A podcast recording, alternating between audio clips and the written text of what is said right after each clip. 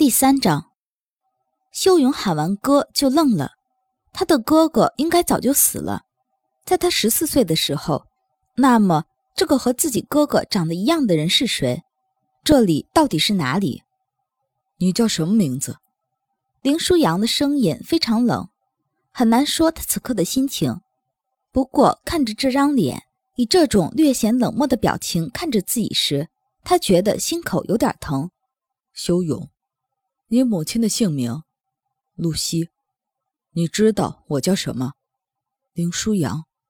最开始进这个房间的男人叫什么？苏佩。你为什么没有死？林舒扬终于问出了最后一句话，没想到他得到的回答却是异常冰冷的一句：“那你为什么没有死？”修勇是个冷漠的人，不是他本性冷漠。而是生活让他学会了冷漠，他对人的痛苦没有平常人该有的感觉，或者说，从十四岁那年他哥哥的死亡开始，他就是行尸走肉一般的活着。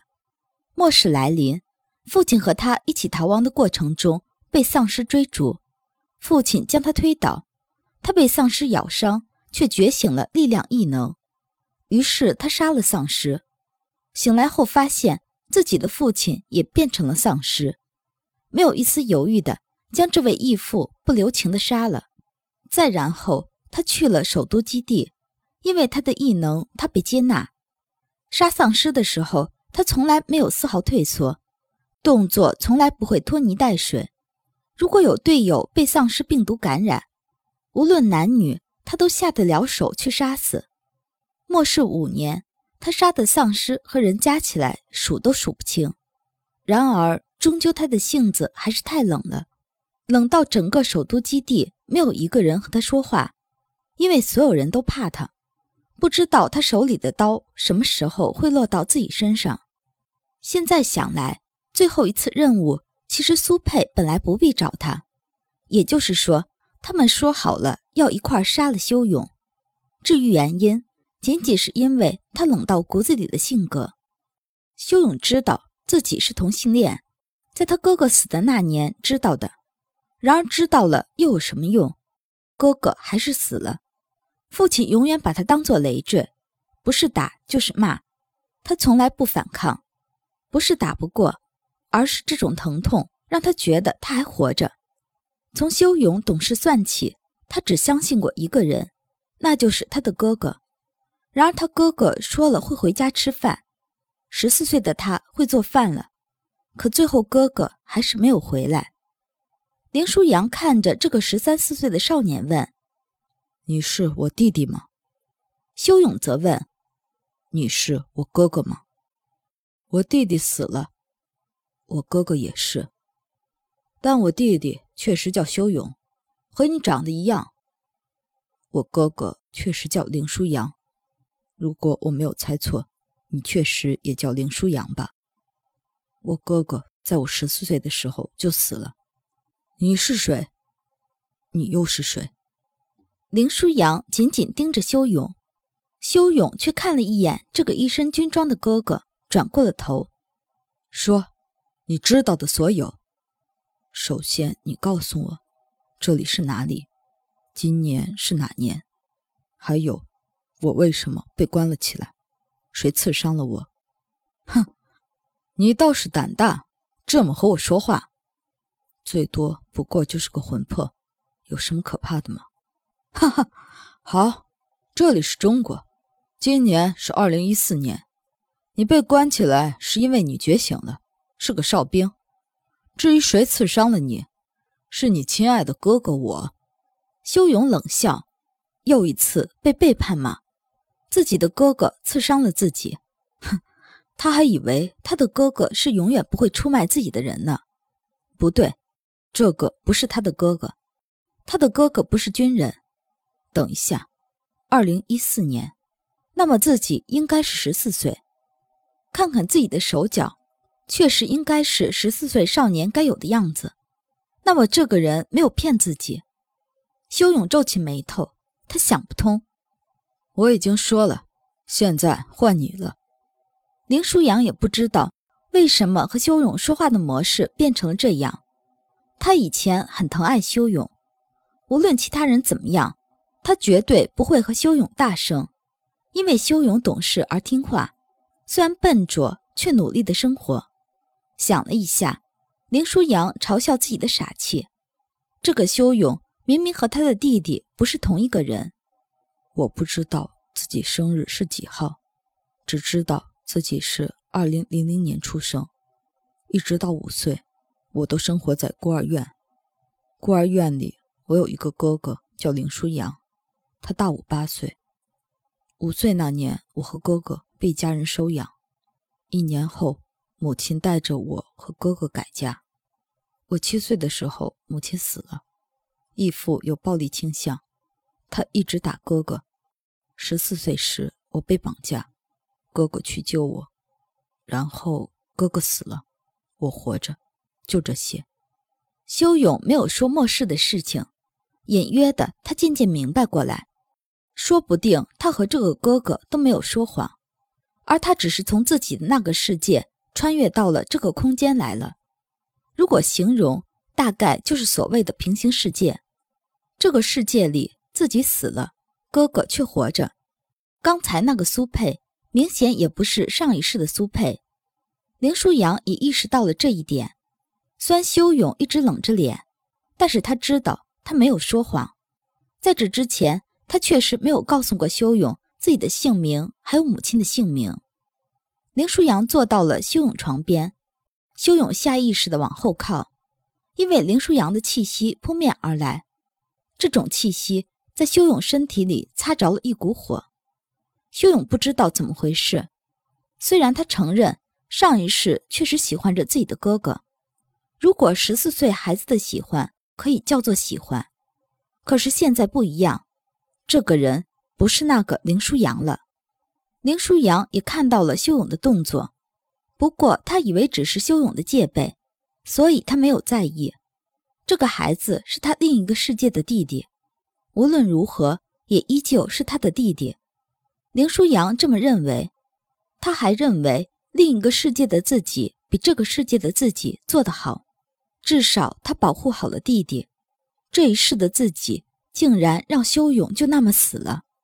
等你能设置自己的屏障了，我带你出去转转。屏障？修勇冷冷地问。你不必对我这么戒备。如果是穿越。那么穿越的那个人一定是你。这个世界除了我，你应该一个人都不认识。就算认识，他们也不是你认识的那个人。修勇想到苏佩，那又怎么样？所以叫我哥，我当你的监护人，可以。林舒扬没有想到修勇这么痛快的答应了，至少以刚才的气氛来说，很有点剑拔弩张的意思。此刻他这么答应了，倒让林舒扬有些别扭。你确定你愿意，哥？修勇叫得出口，因为对他来说这个词没有意义，这个词后面的那个人才是重要的。而他也基本确定，穿越的人确实是自己，不然他为什么不懂所谓的哨兵、所谓的觉醒，还有所谓的屏障？林舒扬却一转头。差点红了眼眶，起身，林舒扬背对修勇说：“你身份的事情什么都不要说，你的生活我会安排，至于其他我会慢慢告诉你。还有，无论你当不当我是你哥，我会把你当做我的弟弟。我不相信你，但我相信另一个世界的林舒扬。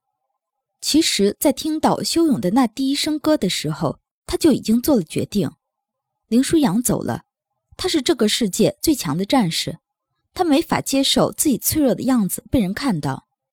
回到自己住的地方，林舒扬进门就踹翻了门口的鞋柜，而后骂出了一句“杂碎”。他的口头禅就是“杂碎”，而头一次他把这个词送给了自己。修勇安静地坐在这个静室里，他自己一直不明白，为什么这个房间里。一直都有水声传来，然而他并没有外出。虽然现在他是十四岁的身体，但是他确实已经二十了。没有出门，秀勇发觉自己的身体状况好像和以前不同了，可是具体哪里他又说不清楚。他不觉得自己被监禁或者怎样，因为很明显这间房子的门并没有锁。晚上有人来送饭，秀勇看着盘子里的肉、青菜，还有干净的米饭，想到上一世后来几乎没有吃过肉和新鲜的蔬菜，心里还是有点触动。把晚饭吃了。又有人进来，他告诉那人他什么都不记得。而后那人和他说了一些这个世界的情况。这里也是中国，他们在中国的首都也叫北京，但是这个国家基本是由哨兵守卫着，所有哨兵都有塔这个组织在管理。除了塔，这个国家还有自己的其他军队，但是并不如哨兵军队战斗力强。哨兵五感敏锐。战斗力强大，但是精神容易失控，而向导可以接收哨兵的情绪，并且进行安抚。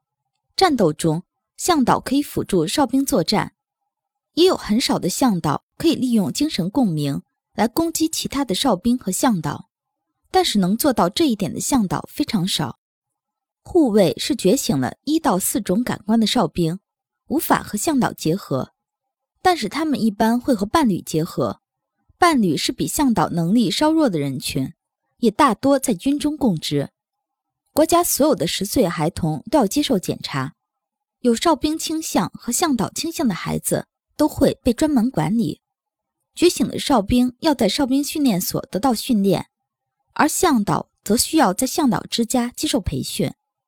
成年之后，媒介人会根据适配性来安排哨兵向导结合。另外，哨兵和向导都有精神体，一般是动物，精神体也可以结合，只是不如身体结合来的牢固。修勇听完那人的介绍之后，只是问了一句：“我是哨兵。”“是的，我们会给你系统的培训。”“如果我拒绝呢？”修勇冷冷地问。他不希望被任何人培训，因为他刚刚听到培训过程中。会有强力的向导进入哨兵的精神世界进行引导，他不能让任何人进入他的精神世界。那里面住着的修勇冷血而残暴。修勇知道自己是什么样的人。你拒绝？是。没有我们的训练，大多数哨兵都会死亡。他们没法控制自己的五感，也不知道怎么建立自己的屏障。还有，我为自己的决定负责。不行。哨兵如果狂化会很嗜血，你来的时候就杀了三个人。修勇一顿，他来的时候杀了三个人，为什么他一点记忆都没有？我杀了三个人。是啊，你觉醒的时候狂化了，把三个成年人撕成了碎片，是真的碎片。那我是怎么来这里的？是林上校送来的。而且他还专门叫了苏大校来看你的情况。你昏睡了两天两夜，那我腿上的伤是林上校扎的，因为我杀了人。嗯，其实确切的来说，因为你正在杀人。这种情况下，他们可以就地处决的。不过大多数情况下，林上校都会把人带回来。那我放心，你是哨兵，如果接受训练并且编入军队。你不会被惩罚，修勇点点头。他忽然觉得高兴，不是因为杀人不被惩罚，而是因为林舒扬，他这个世界的哥哥，并没有做错。这也不算是背后捅一刀。是了，没有背叛。修勇高兴的是这一点。他不在乎任何人，但是他的哥哥不一样，就算是这个世界的哥哥也不一样。